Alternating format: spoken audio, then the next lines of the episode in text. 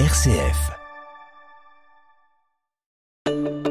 Les bons conseils de mon notaire sur RCF Lyon, présentés par la Chambre des notaires du Rhône.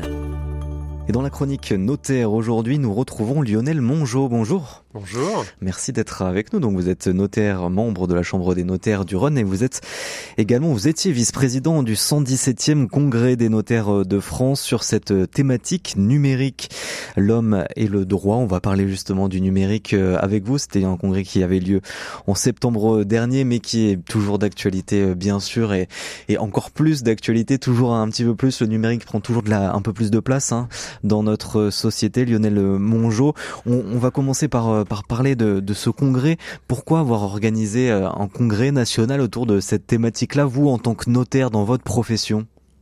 Eh bien, on, reçoit euh, dans nos études pas loin de 5 millions de clients chaque année euh, et on constate qu'on a des populations diverses qui réagissent avec plus ou moins de facilité par rapport au numérique se pose aussi, en tant que professionnel du droit, soumis au secret professionnel, toutes les questions de protection des données personnelles. Euh, L'évolution euh, poussée par les GAFAM euh, des, contrats à exécution automatique, euh, le fait de transmettre un patrimoine numérique également, hein, avec euh, des bitcoins, des cryptoactifs, des gens qui travaillent aujourd'hui dans les réseaux sociaux, hein, les influenceurs, youtubeurs et autres.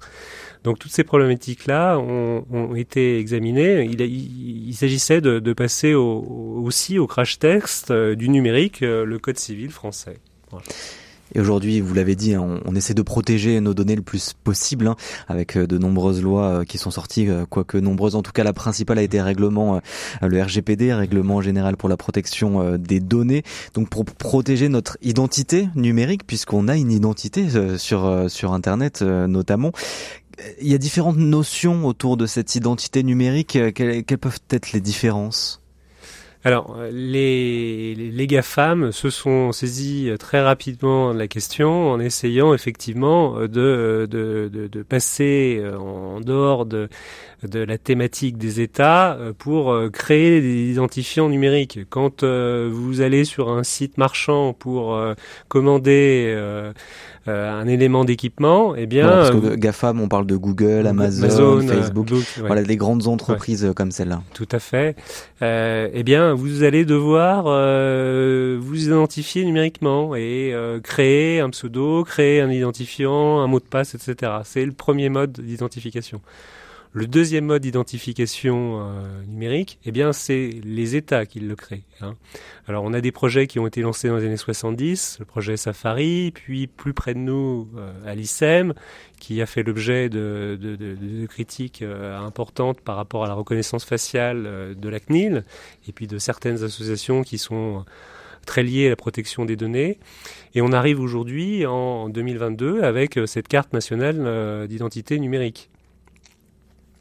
Et euh, comment on protège ensuite ces données euh, au-delà de, de, cette notion d'identité euh, numérique?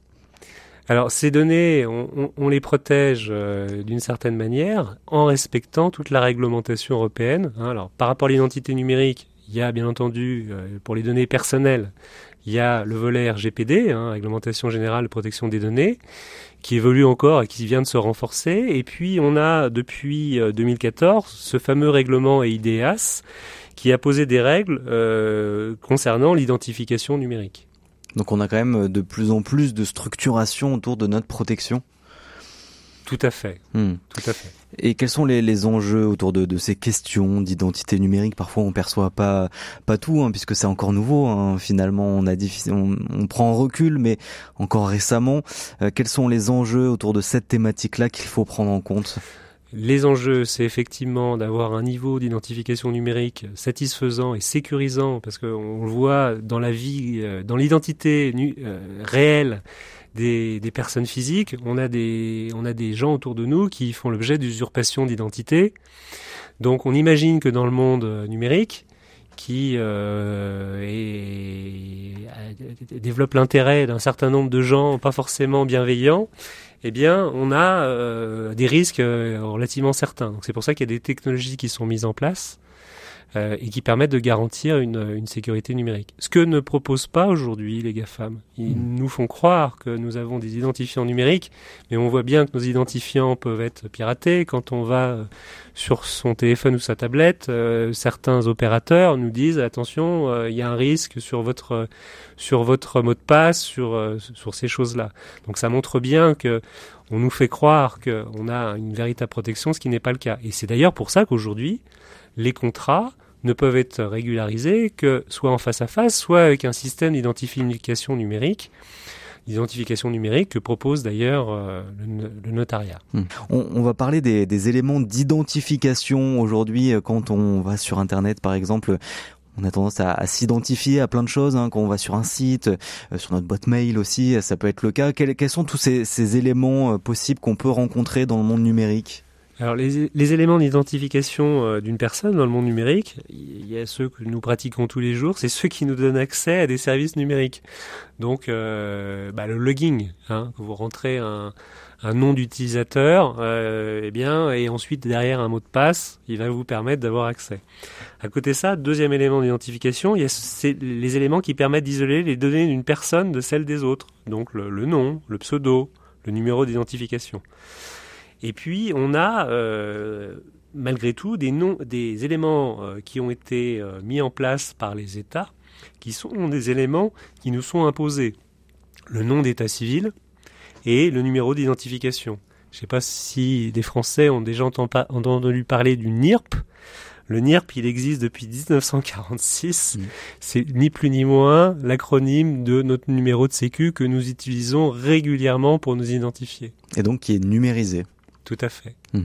Il existe quoi d'autre comme, euh, comme élément d'identification qu'on peut retrouver un petit peu euh, chacun dans sa vie de tous les jours, peut-être dans le quotidien? Eh bien, les éléments d'identification, c'est son numéro fiscal, par exemple. C'est le numéro euh, d'identification, numéro d'INSEE. Ces numéros-là, d'ailleurs, ils nous servent également à avoir accès aux plateformes administratives numériques telles que France Connect. Hein. France Connect euh, existe depuis 2005. Mais rappelez-nous un petit peu ce que c'est. On, a, on a, on a l'impression que c'était hier. Bah, France Connect, c'est un moyen d'accès aux différents services publics qui est, est partagé. Mais les données de l'usager, elles, ne sont pas partagées. C'est-à-dire que quand vous vous connectez euh, au site euh, impôt.gouv.fr, les éléments que vous allez donner à l'administration fiscale après vous êtes identifié, ils vont pas être partagés avec une autre administration. Ça, ce sont euh, des éléments euh, sur lesquels la, Commission nationale informatique et liberté, la CNIL, est, vigilante pour éviter qu'on ait un, méga euh, fichier qui sache tout de vous et auquel on puisse avoir accès. Et plus récemment aussi, on a la carte d'identité. ça a été le cas aussi avec, avec le permis avant cela. Tout se numérise vraiment dans le quotidien. Tout à fait. Alors, ça a démarré avec le projet Alicem en, en 2019 qui était effectivement dans le cadre de la carte nationale d'identité numérique d'envisager un système de reconnaissance faciale. Ça comportait des failles de sécurité, ça, comportait également des problèmes éthiques et euh, la, CNIL n'a pas manqué, euh, quand euh, le, projet est passé devant elle, d'émettre de, des, avis comme elle le fait, avis euh, consultatif en, disant qu'il y avait des, dangers importants. Donc euh, le législateur français a repris sa copie et on en arrive aujourd'hui en 2022 avec ce qu'on appelle le, le SGIN, c'est-à-dire la carte d'identité numérique, et avec la possibilité que cette carte d'identité numérique elle soit, elle serve également à des éléments d'identification sur votre smartphone. Donc vous pourrez avoir tout accès à tous les services de France Connect grâce à une carte d'identité euh, biométrique. Alors aujourd'hui c'est le démarrage, hein, ça a commencé l'année dernière. Euh, je crois savoir qu'il y a à peu hmm. près 4 millions et demi de Français seulement qui sont les heureux détenteurs de cette carte nationale d'identité biométrique. C'est d'ailleurs pour ça qu'on entend, pour ceux d'entre nous qui essayent de voyager en ce moment, quelques difficultés avec euh, les passeports et tout ça, parce qu'il y a hmm. une grande partie de la population française qui veut se doter de ces nouveaux outils également. Et, donc c'est un moyen effectivement de, pouvoir se connecter à France Connect via votre smartphone. Donc on a réellement de plus en plus de ces éléments d'identification dans notre quotidien qui se numérisent aujourd'hui. Tout à fait. Et ça crée des, des failles justement à la sécurité, à, son identité, à, à d'autres choses. alors pour l'instant, c'est trop tôt. On n'a pas encore, je crois, recensé d'exemples d'usurpation d'identité numérique à partir d'un titre numérique délivré par un État. Maintenant, euh, pour ce qui est de l'identification numérique euh, telle qu'elle est proposée par euh, les grandes plateformes, les GAFAM, là, il y en a des... Quand on a Mark Zuckerberg qui, tous les trois mois, s'excuse des failles de sécurité en disant qu'il va être vigilant, qu'il va faire performer ses systèmes pour éviter justement que les clients puissent se faire hacker. Et dernièrement, on a...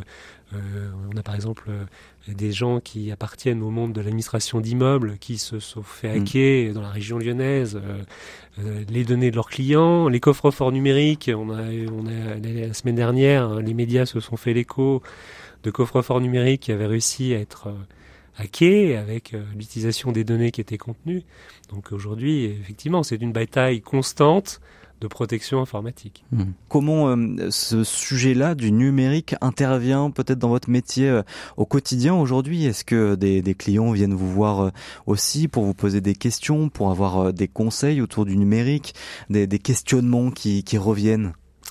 Alors, on a, euh, on, a des questionnements des clients, on a une utilisation euh, pratique quotidienne, on a des clients qui signent euh, leur procuration à distance. Ça s'est accéléré avec la crise sanitaire? Oui, tout à fait. Alors, soit une procuration qu'on va recevoir de manière authentique, hein, c'est-à-dire que le notaire est habilité à recevoir seul l'acte, mais après avoir développé un système d'identification du client et ensuite obtenu un recueil de consentement de son client.